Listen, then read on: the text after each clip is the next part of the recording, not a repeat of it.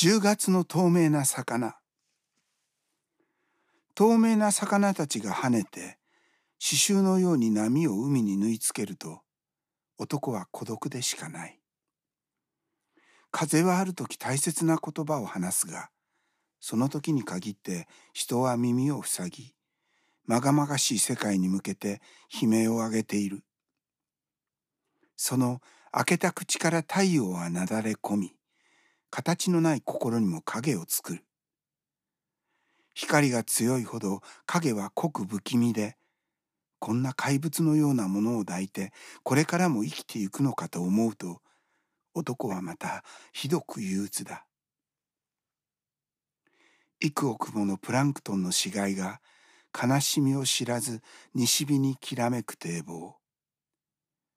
最後のタバコを挟んだ指にふーっと沖合の船が透けて見える。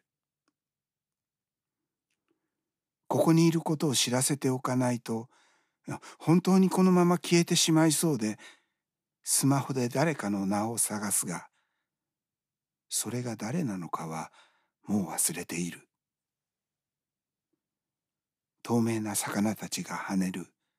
10月の多分どこにもない海辺の村で。